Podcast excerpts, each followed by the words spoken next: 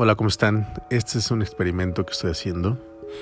Empezando eh, por hacer llamar cómo vivir en la Ciudad de México. Eh, soy un mexicano como cualquier otro que vive en esta hermosa ciudad, pero creo que hay puntos muy importantes en los cuales nos olvidamos a veces y que transcurrimos en la etapa de nuestra vida.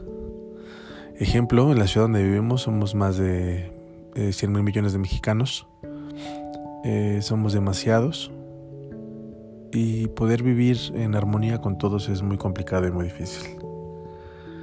Aquí lo que yo recomendaría es eh, eh, tener un poquito de paciencia, ya que no sabes, no sabes todos los, conflictos que tienen las personas con las que caminas al día al día.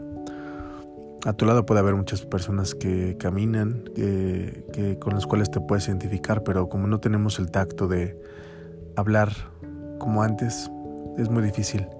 Sin embargo, me gustaría hacer la invitación a todos de que eh, intenten, intenten por lo menos generar un poco de empatía con la persona que va a tu lado.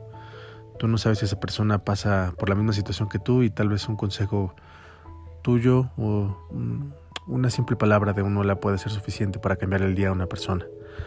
Entonces el primer episodio que quiero grabar es muy corto y quiero eh, terminar pues, agradeciendo, agradeciendo que están aquí escuchando y empezaremos a darle más solvencia a esto. Muchas gracias.